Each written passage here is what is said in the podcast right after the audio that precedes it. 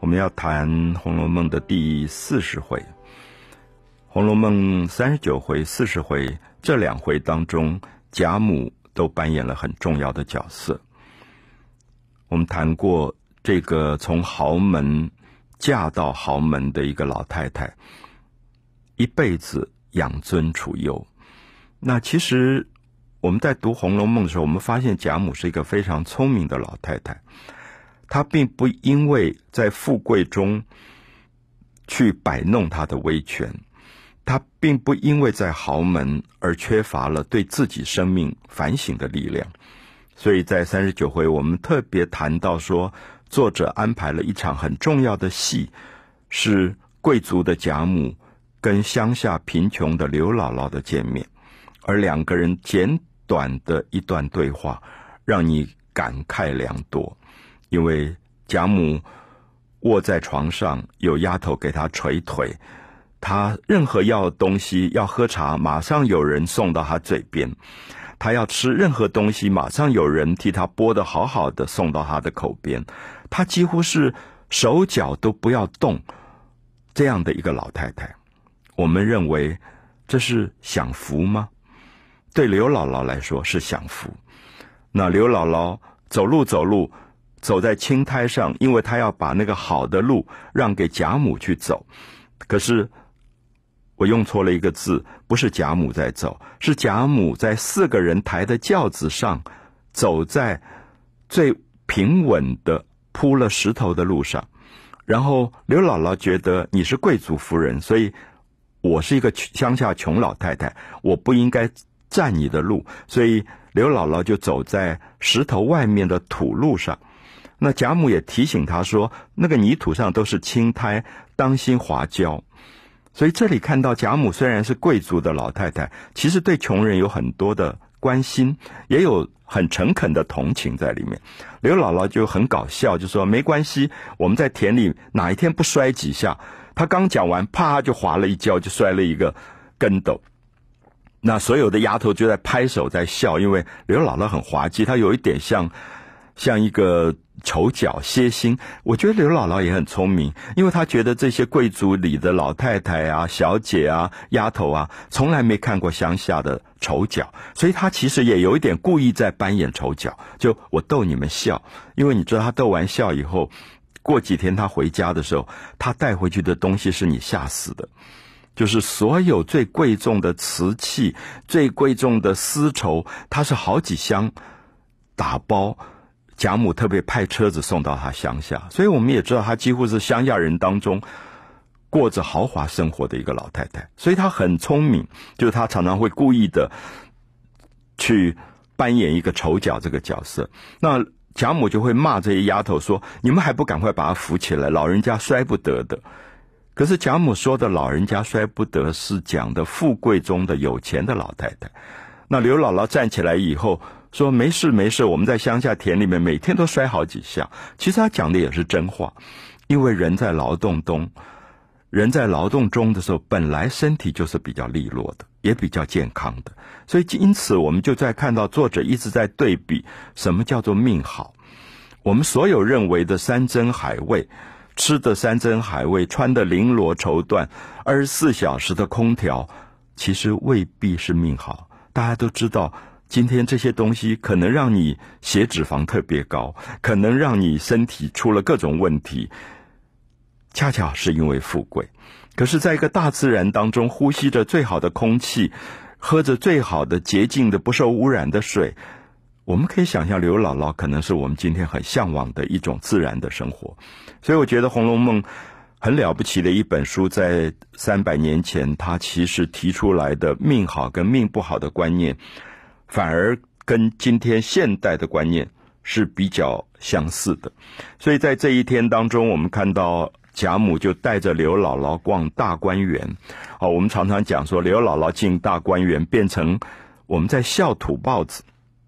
比如说，哎，你真是土包子！刘姥姥进大观园，第一次看到这样的富贵荣华。可是我觉得刘姥姥进大观园这一场戏。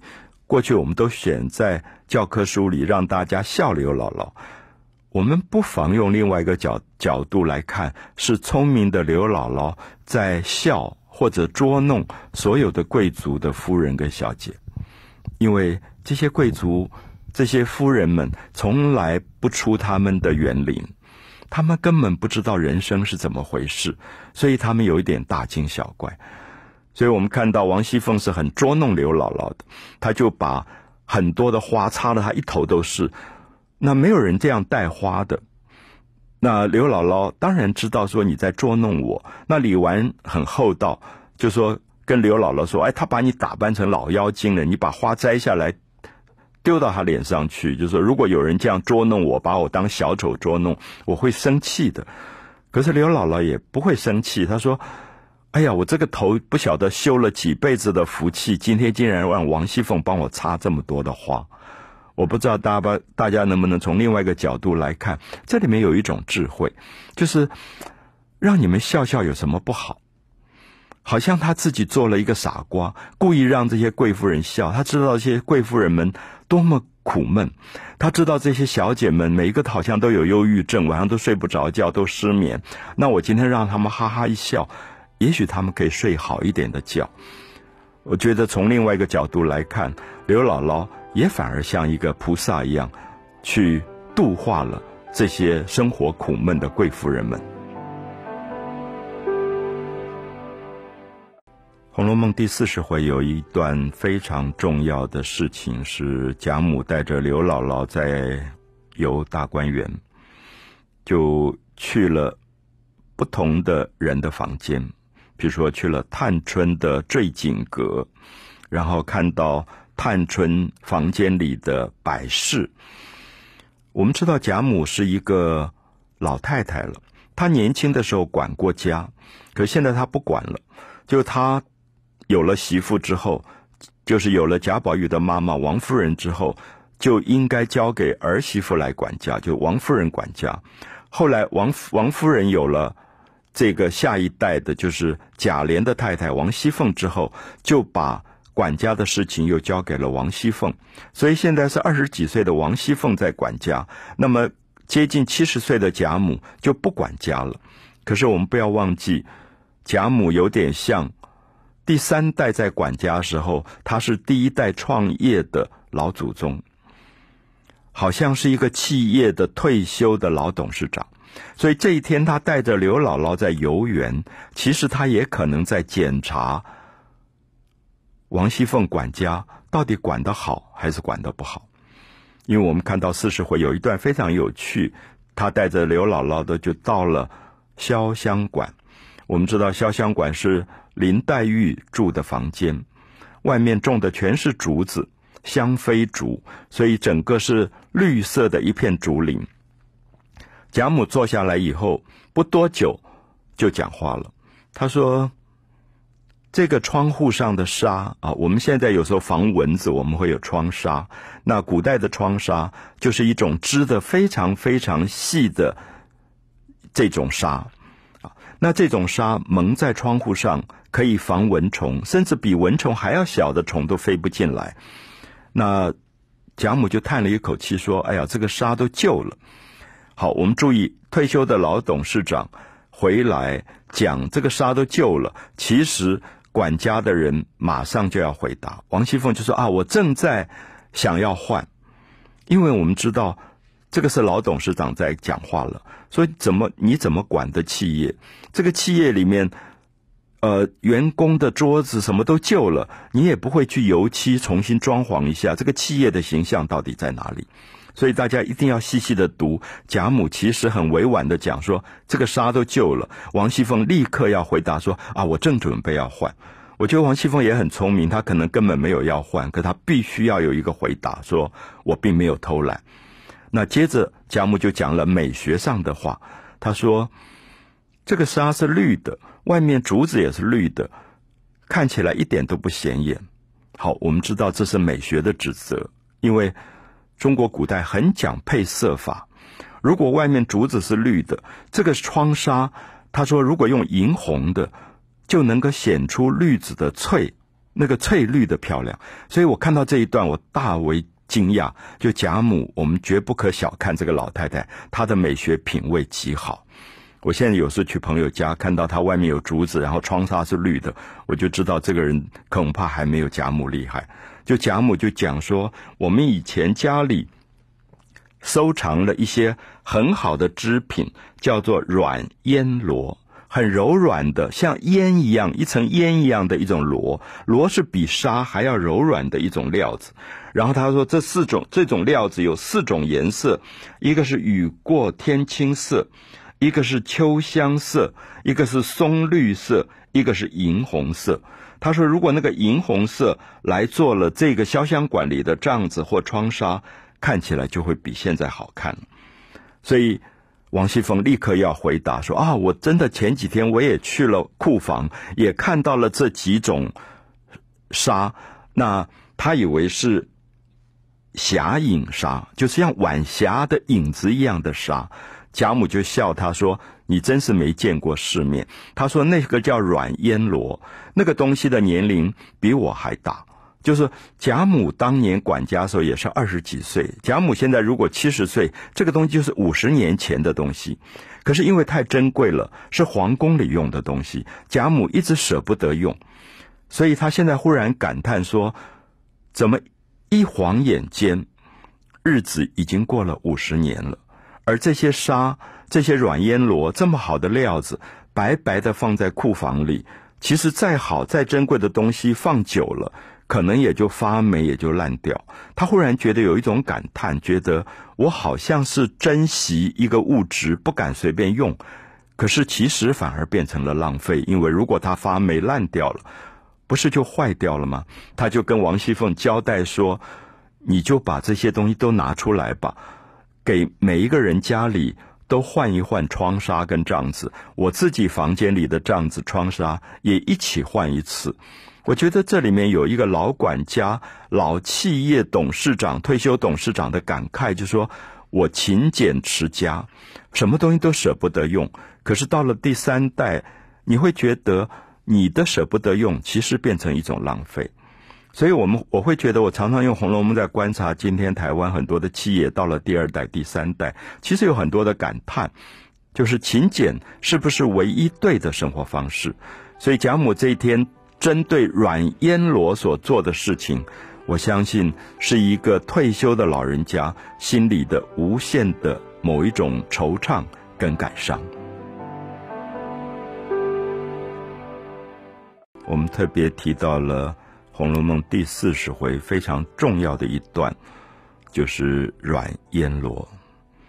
我自己重复不断的谈软烟罗，不止这三个字，在文字上漂亮极了，柔软像烟雾一样的一种罗。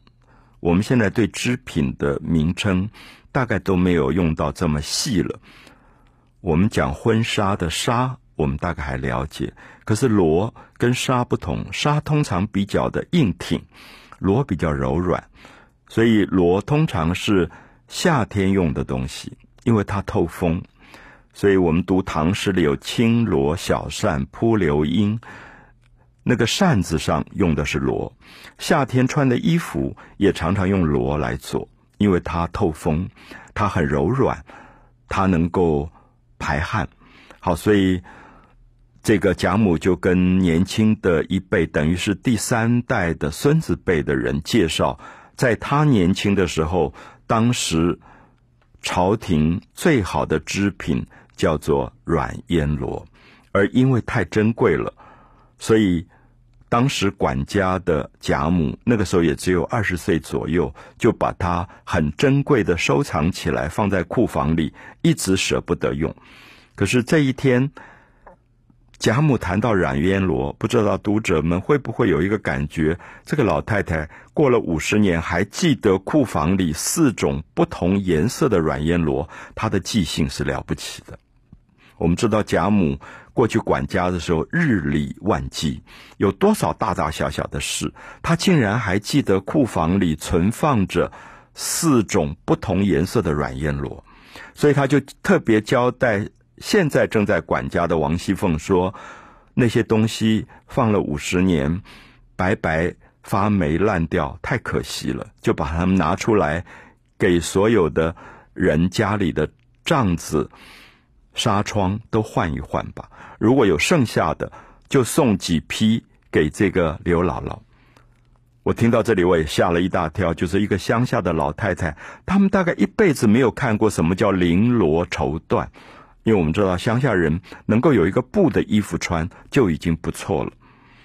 可是这一天，贾母把珍藏了五十年的最珍贵的皇宫里用的软烟罗，说送几匹给刘姥姥带到乡下去，做做被子，做被面也很好。所以我特别要提到说，贾母为什么有这么大的改变？为什么年轻的时候这么勤俭，什么东西都舍不得用的一个态度，忽然到了七十岁时候完全改变了？我有时候在想，我也认识很多台湾的创业的老一代的企业家们，那种俭省让你好感动。可是到了他七十岁、八十岁，也许看到儿子辈、孙子辈在挥霍的时候。而挥霍当中又没有对物质的尊重的时候，会不会有很大的感叹？会觉得物质其实应该有一种平衡的态度。这个平衡是说，我们可以珍惜，我们不要浪费。可是如果放着放坏掉了，还不如拿出来给人在生活里真正去用，可能是对物质更好的。一个态度吧，甚至不只是贵族在用。如果软烟罗能够给刘姥姥，让刘姥姥家里也改善了生活，是不是反而是对待太这个物质最好的一个态度？所以我觉得四十回这一段让我有很多的思考，思考到我们所说的一般的勤俭持家，那个分寸到底如何拿捏啊？如何拿捏？我回想起来，我父母那一代，他们是极其俭省的，什么东西都舍不得吃，什么东西都舍不得穿。可在他们往生以后，常常也觉得好遗憾。也许在他们有生之年，其实可以用这些储蓄的东西来做自己生活的改善。当然，他们爱下一代。爱儿子辈、孙子辈，把什么东西好的都留给下一代，可是未必下一代、下下一代能够珍惜。